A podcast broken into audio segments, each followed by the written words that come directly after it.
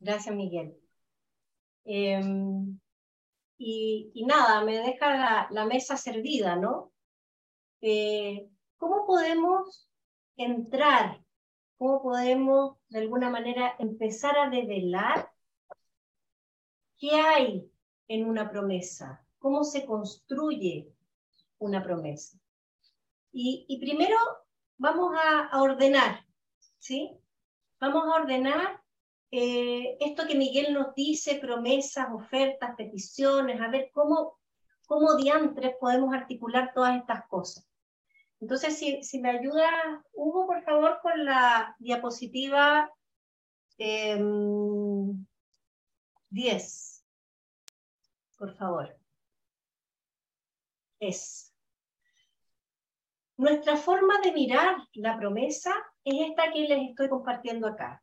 Es decir, existe una petición, hay una inquietud de necesito algo, entonces pido, ¿sí?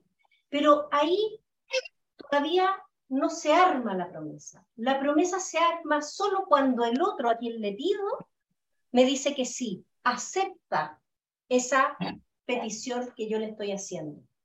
Y también, por otro lado, está la oferta.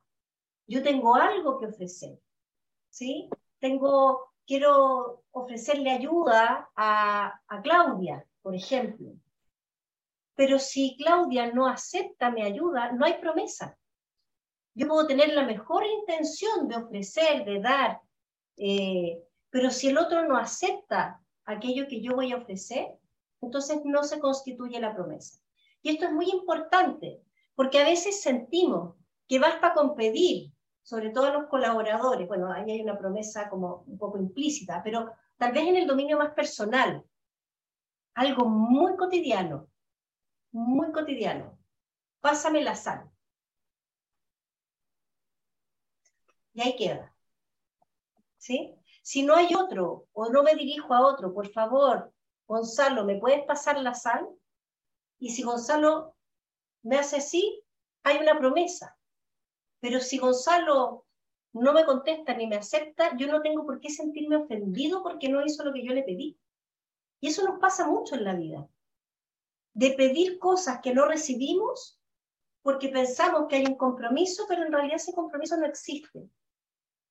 Hasta que el otro da su aceptación. Cuando el otro dice que sí, ahí se constituye la promesa. Gracias, Hugo. Esto es solamente para ordenar las ideas, después vamos a volver un poquitito más en profundidad a, a esto. Era solo para tener las cajitas en la cabeza, pero yo quiero llevarlos ahora a pensar, a mirar la promesa, pero desde, desde un dominio distinto, no desde los libros, desde lo que está escrito, porque eso lo pueden leer, sino que desde la propia experiencia de cada uno de ustedes. Quiero invitarlos a hacer fenomenología de la promesa. ¿Sí? Y para eso necesito de ustedes. Así es que eh, en ese necesitar de ustedes, quiero que vayamos haciendo una conversación. ¿sí? Para ir develando de a poco qué logramos encontrar detrás de esta palabra que se llama, que decimos promesa. ¿Qué, qué, qué sienten ustedes? ¿De dónde viene la promesa? Vamos a ubicarla en el mapa. ¿Qué es una promesa?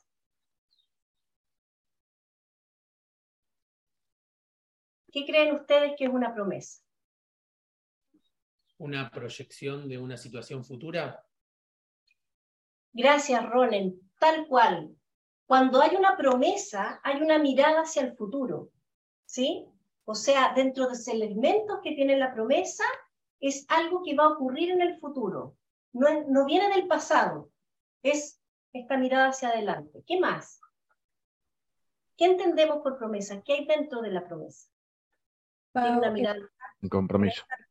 En el chat también hay información. ¿Sí? ¿Qué más? Para que veas en el chat, me están dejando información. Ah, ah, ok. Una necesidad. Gracias, Paz. Eh, sí, es una necesidad, tal cual, o sea, surge de una inquietud. Acá ya, ya abrí el chat.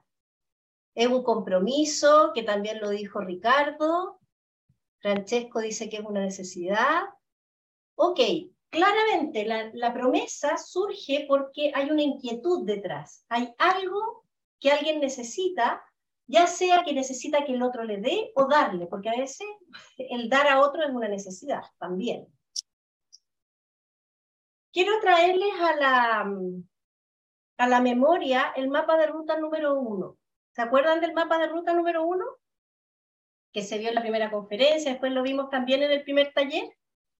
¿Dónde se encuentra la promesa? ¿Qué es lo que es la promesa si nos paramos en el mapa de ruta número uno? ¿A quién, quién se acuerda? Una declaración. Una declaración. Y la declaración es, ¿qué es lo que es la declaración? Cuando, cuando llegamos al lenguaje en el mapa de ruta número uno, Mónica, están, eso se separa en dos. ¿Se acuerdan? Las afirmaciones y las declaraciones. Bueno. Eso, afirmaciones y declaraciones, Mónica. ¿Y qué son las afirmaciones y declaraciones?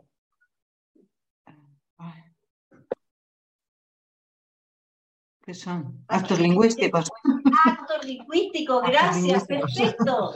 Tal cual, actos lingüísticos. Ah, ¿Se recuerdan? Tenemos las modalidades del habla, que son las em, indagaciones y las proposiciones y tenemos los actos lingüísticos que son las afirmaciones y las declaraciones. Y dentro de las declaraciones entonces están las promesas. ¿sí? Por lo tanto, si la promesa es un acto lingüístico, ¿qué significa que sea un acto lingüístico? Que está asociado a una acción. Acción que tiene que ver con compromiso, acción que tiene que ver con necesidad. ¿cierto? O sea, pasan cosas cuando yo logro construir una promesa. Bien, con esto como telón de fondo, ¿por qué los seres humanos necesitamos hacer promesas?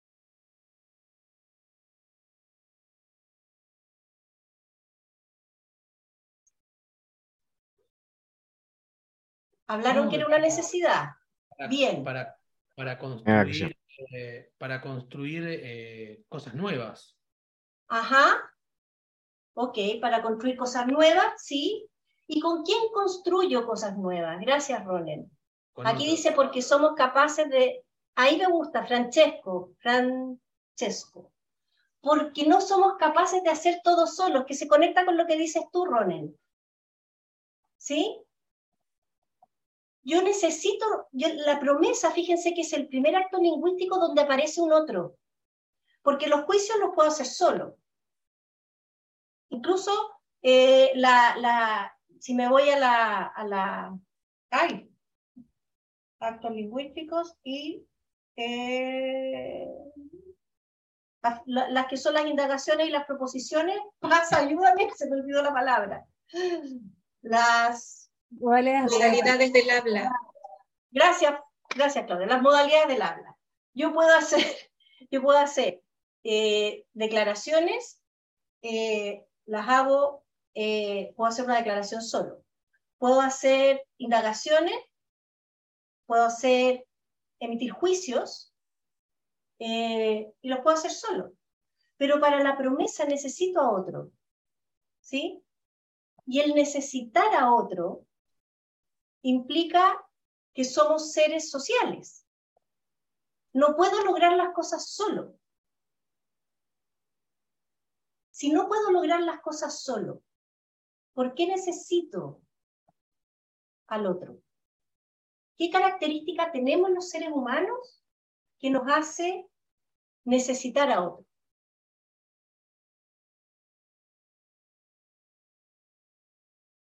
La vulnerabilidad.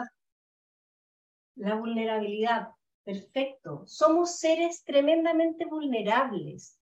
Imagínense a un ser humano solo en la selva, así se cayó y quedó ahí solito.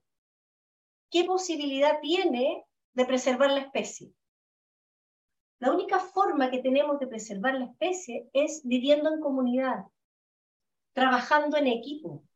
Si lo llevamos a la organización, ustedes solos, como líderes o lideresas, no logran nada. Ustedes necesitan de sus equipos. Si somos tremendamente vulnerables, no sé si se alcanza a ver la necesidad de las promesas en nuestra vida y, y proyectar la promesa que nos han hecho en nuestras vidas y las que ustedes han hecho en sus vidas. Vivimos en redes de promesas. Nuestra vida está construida sobre redes de promesas. Miremos, por ejemplo, las redes de promesas que hoy día nos sostienen. En lo cotidiano, ¿qué, qué se les aparece?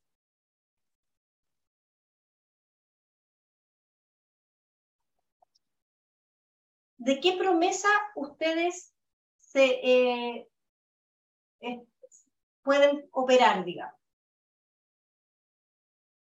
Cuando salen a la calle en la mañana, ¿cuál es la primera promesa con la que se encuentran?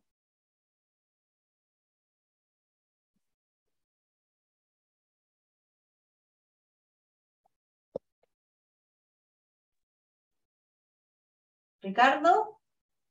No voy a pasar un semáforo en rojo, no sé, por ejemplo. Eh, perfecto, fantástico. Un semáforo en rojo es una promesa. Es la promesa que si el semáforo está en, si yo lo tengo en verde y el otro está en rojo, el otro se va a detener. Y yo confío en eso. Y paso con mi luz en verde.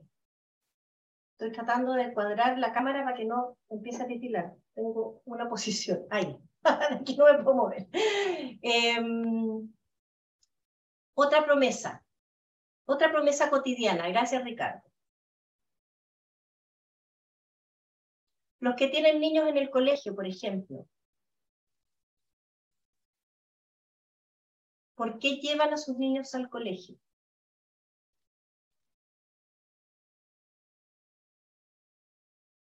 Por la promesa de enseñanza, de que van a aprender. Porque hay una promesa de que me lo van a cuidar al niño, de que le van a enseñar lo que necesita aprender. Gracias, Daniela. Otra promesa cotidiana. ¿Qué hago con mi sueldo?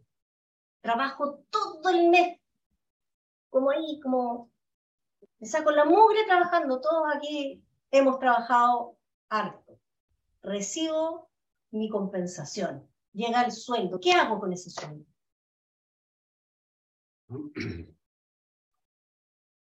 además de gastarlo y pagar cuentas, por cierto, pero cuando recibo el sueldo, ¿qué ocurre con ese sueldo normalmente?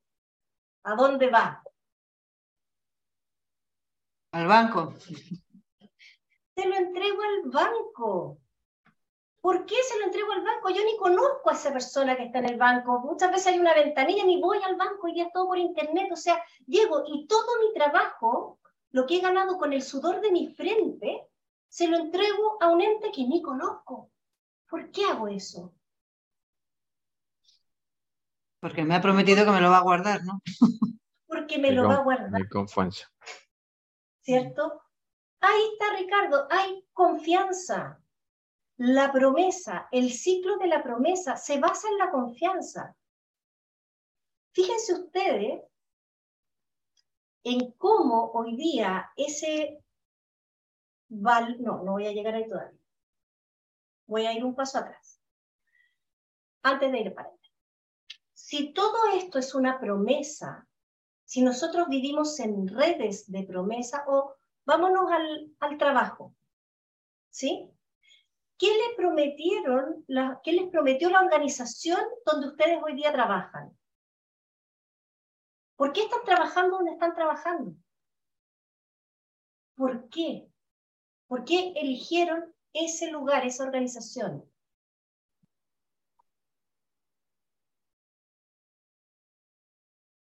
Genérico.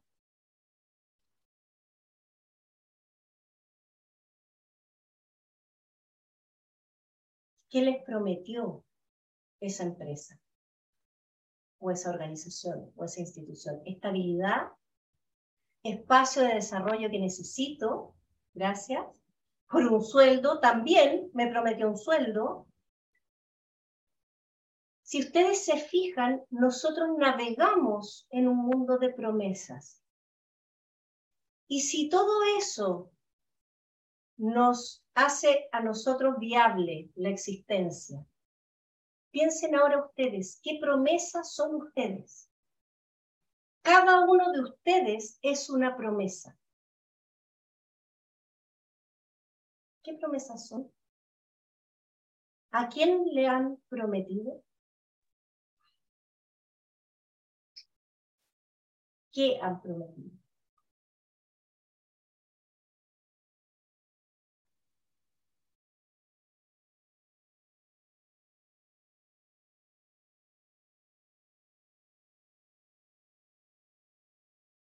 a nosotros mismos y a nuestro entorno. Eres una promesa para ti mismo y para tu entorno. Sí, pero ¿qué has prometido, por ejemplo, Ricardo? ser, de, ser de determinada forma, comportarme, ser de determinada forma. Ser, ¿cierto? Ser. Bajémoslo un poquito más a lo concreto. Si vamos a tu ser en el dominio laboral como líder, ¿qué promesa eres? ¿Por qué la empresa te contrató? ¿Para qué? O si es tu empresa, ¿por qué la hiciste? ¿Para qué? Y cumplir un rol determinado. Cumplir un rol, exactamente. y, la, y la organización confía en que tú eres competente para desarrollar ese rol. En el dominio familiar, ustedes como padres son una promesa para sus hijos. Ustedes le entregaron una promesa a sus hijos de cuidarlos, de lograr que se constituyan como seres humanos eh, autónomos, independientes, un aporte para la sociedad, en fin. Es como lo que normalmente eh, uno espera. No todo el mundo es así, pero podríamos decir que algo Así es, para dar un resultado, ¿sí? Efectivamente, Raúl. Somos una promesa, somos una promesa con nuestra pareja. ¿Qué le prometemos a nuestra pareja? Y acuérdense que promesa es petición y oferta. Se puede tomar la promesa desde el camino de la petición o se puede tomar la promesa desde el camino de la oferta. Fíjense que estas promesas es lo que de alguna manera busca es hacerse cargo de esa vulnerabilidad que hablábamos hace un rato atrás. Imagínense lo vulnerable que somos, que necesitamos de una luz roja, que nos pare el tránsito para poder cruzar la calle. Las promesas lo que hacen es darnos ese espacio de confianza, ese espacio de seguridad que nos habilita para poder vivir la vida que estamos diseñando vivir.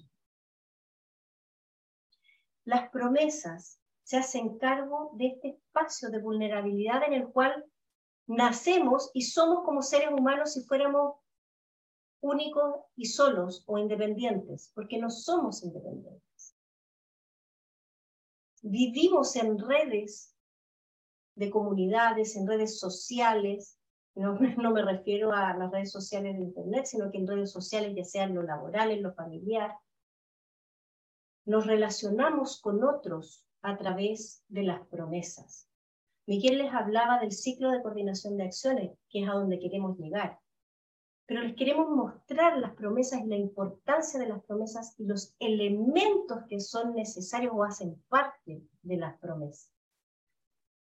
Entonces ustedes, al ser una promesa, de alguna manera están construyendo o diseñando una imagen pública.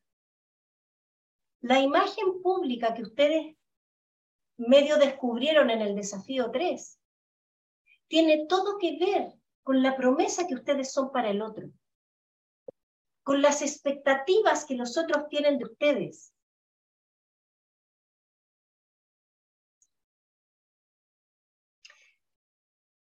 Fíjense que la promesa es tan valiosa que genera mi identidad pública, hace parte de mi identidad pública, constituye mi identidad pública.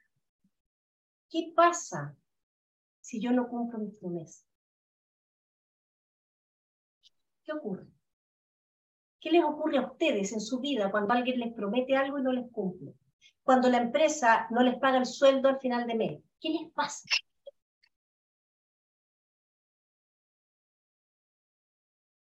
¿Qué les pasa?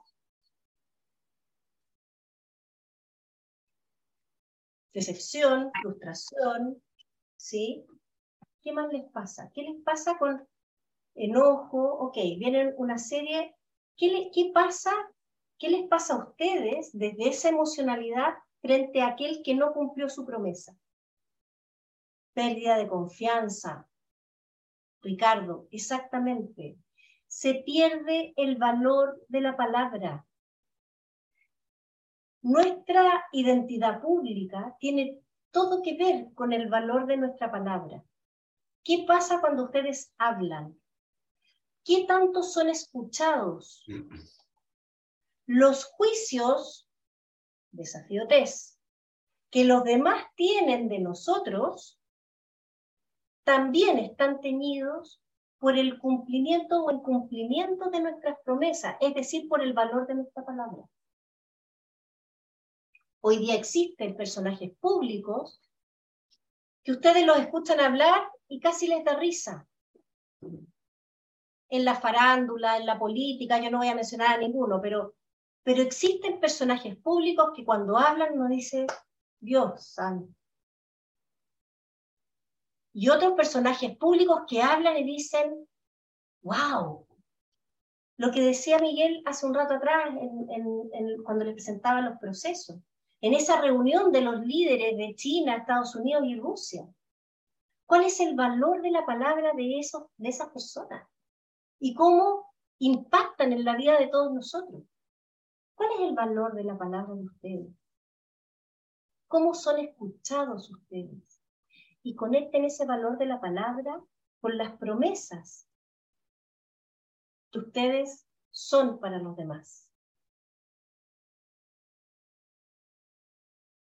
Identidad pública, valor de la palabra. Eh, ¿Cómo decirlo?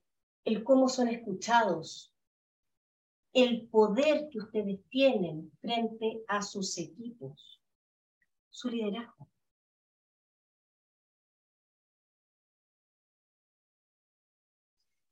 Cuando ustedes no cumplen una promesa, efectivamente hay una pérdida de confianza.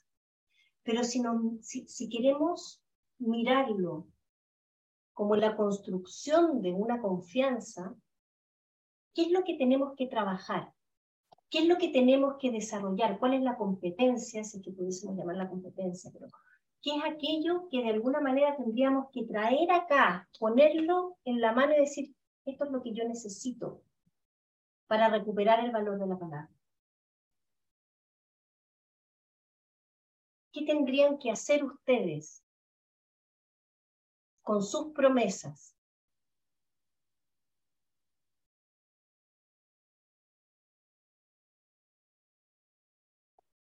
¿Qué tendrían que hacer?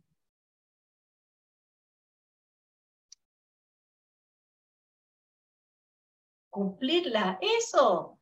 ¿Qué pasa cuando cumplo las promesas? Gracias Raúl, gracias Janet, responsabilidad, claro, me hago responsable, me hago cargo de la promesa que soy. ¿Cierto? Cumplo la promesa. Cuando yo cumplo la promesa, lo que estoy haciendo es empezar o generar una cultura de impecabilidad. Y les quiero traer esta palabra, impecabilidad, porque lo vamos a trabajar en el ciclo de coordinación de acciones. La impecabilidad aumenta el valor social de sus palabras. Si ustedes son personas que recurrentemente cumplen sus promesas y generan una cultura de cumplimiento de promesas, podemos hablar de una cultura de impecabilidad en esa organización donde ustedes trabajan. Y fíjense qué es lo que nos trae de la mano la impecabilidad. ¿Qué será que nos trae de la mano la impecabilidad en el cumplimiento de las promesas? Piénsenlo desde la perspectiva organizacional.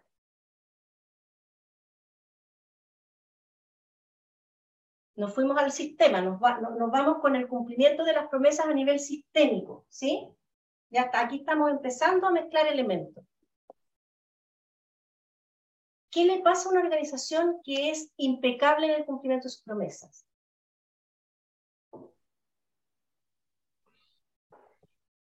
Vamos. Eficaz. Eficaz. ¿Qué más? Confiable. ¿Qué más? ¿Qué más trae?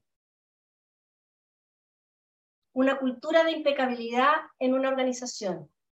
Buena reputación. ¿Quién dijo eso? Janet. Sí. Gracias, Janet. Buena reputación.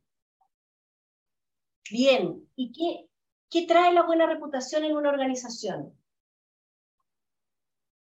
Disminuye la rotación, así es Raúl. Una cultura de impecabilidad. Yo puedo creer que lo que el otro me dice que va a hacer, lo va a hacer. ¿Se imaginan lo eficiente que llega a ser esa empresa? Piensen ustedes en la cantidad, en, ustedes mismos, esta fenomenología, ¿cuánto tiempo de su quehacer cotidiano lo invierten en validar o en reconocer o en hacer cumplir la promesa de otros? ¿Cuánto tiempo? El informe de no sé qué. Las auditorías. ¿Para qué son las auditorías? Todas las áreas de auditoría. ¿Será que ¿Esta empresa hace lo que dice que hace? Piensen en todo lo que es la industria de los notarios, con mucho respeto a los notarios. En la Edad Media no existían los notarios.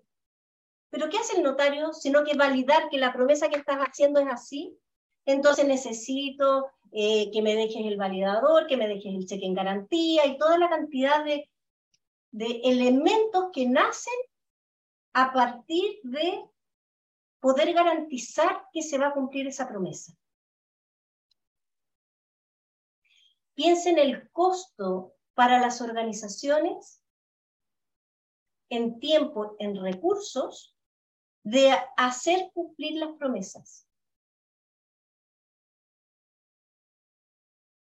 Bien, con esto que hemos estado conversando, eh, les pido ahora, eh, no, no les pido a ustedes, les pido a Hugo que me muestre por favor la lámina 13. ¿Cuál es la estructura de la promesa? Nosotros decimos que el ciclo de coordinación de acciones parte, la primera mirada del ciclo de coordinación de acciones es hacia la construcción de la promesa.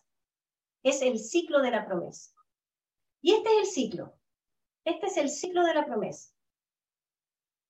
Parecen iguales, pero son distintos. ¿Qué ven de distinto acá?